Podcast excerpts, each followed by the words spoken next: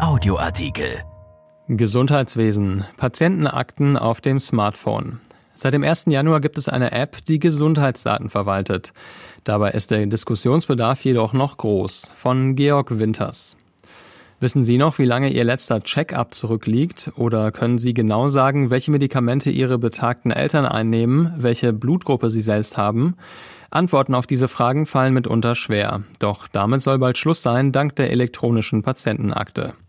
In der sollen Patientendaten gespeichert werden, Untersuchungsbefunde, Röntgenbilder, Medikamentenpläne.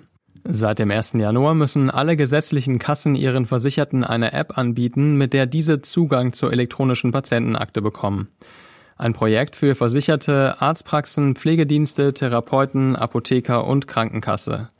Wichtig, die elektronische Patientenaktennutzung soll freiwillig sein. Noch ist die Resonanz gering. Bei der Barmer beispielsweise hatten die App zuletzt rund 3300 Versicherte heruntergeladen von 8,9 Millionen Mitgliedern. Bei der IKK waren es etwa 600 von 3,2 Millionen Versicherten. Bei der Techniker Krankenkasse nutzen rund 30.000 Menschen die an die TK-App gekoppelte Patientenakte. Aber auch das sind kaum 0,3 Prozent der 10,7 Millionen Versicherten. Zunächst soll der Patient mit Hilfe der App Daten speichern. Die Datenbefüllung durch Mediziner ist gerade im Testlauf mit etwa 200 Arztpraxen in Westfalen-Lippe, Bayern und Berlin. Erst in der zweiten Jahreshälfte sollen alle Kassenärzte mitmachen. Bei dem Testlauf geht es vor allem um die Konnektoren, die den Zugang zum geplanten Netzwerk ermöglichen, ähnlich wie bei einem Internetrouter. Wenn das reibungslos und datensicher funktioniert, ist der Weg für den flächendeckenden Einsatz frei. Bonusheft für den Zahnarzt, Daten zu Frühuntersuchungen für Kinder, Impfausweis, Mutterpass, alles soll rein. Doppeluntersuchungen können vermieden werden. Jeder Arzt könnte schnell über alle wichtigen Daten verfügen, wenn der Patient zugestimmt hat. Es wird schneller dokumentiert, Überweisungen, Rezepte und Befunde können rascher übermittelt werden. Auch die Zahl falscher Behandlungen und Medikationen könnte abnehmen. Digitale zentrale Speichermedien rücken an die Stelle von Zettelwirtschaft und CD-ROMs. Bei der Frage nach den Nachteilen ist die nach dem Datenschutz wie immer brisant. Was in der elektronischen Patientenakte gespeichert wird, legt der Patient zunächst selber fest. Aber was welcher Arzt erfährt, das können die Versicherten erst 2022 bestimmen. Bis dahin gilt, wenn die E-Akte genutzt wird, alle sehen alles oder keiner sieht irgendetwas. Eine Wahlmöglichkeit gibt es noch nicht. Datenschützer sind skeptisch. Versicherte, die kein sogenanntes Frontend nutzen können oder wollen, werden dauerhaft keine ausreichende Kontrolle über ihre Daten haben, kritisiert der Bundesdatenschutzbeauftragte Ulrich Kelber. Frontend heißt, das Smartphone oder das Tablet, aber beispielsweise nicht der PC zu Hause.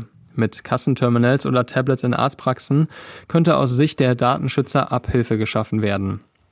Kälber als Aufsichtsvertreter will von den Kassen bis Ende Januar wissen, wie sie die elektronische Patientenakte umsetzen wollen. Dies hat er schon im November gefordert, aber kaum Resonanz gespürt. Zitat Ich hätte erwartet, dass ich bis spätestens zum Jahresende 2020 entsprechende Antworten erhalte.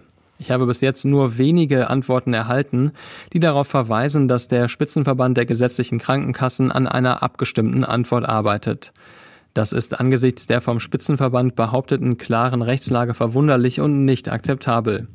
Ich werde die Krankenkassen jetzt auffordern, mir die Informationen bis spätestens Ende Januar zu liefern. Erst dann kann ich entscheiden, welche aufsichtsrechtlichen Maßnahmen ich ergreifen werde, so Kelber.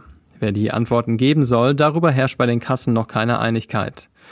Der Lenkungsausschuss der Krankenkassen wird den GKV Spitzenverband bitten, im Namen aller Kassen dem Bundesbeauftragten für den Datenschutz und die Informationsfreiheit zu antworten, teilt die Barmer auf Anfrage mit.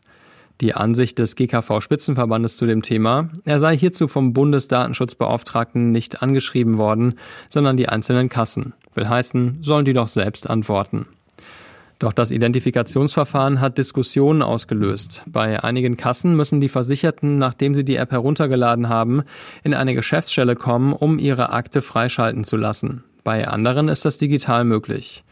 Auch damit haben Experten und Datenschützer Probleme. Die Kassen dagegen sehen ihre Verfahren als unbedenklich an und im Einklang mit den EU-Regeln. Zu guter Letzt sind nicht alle Ärzte glücklich mit der elektronischen Patientenakte.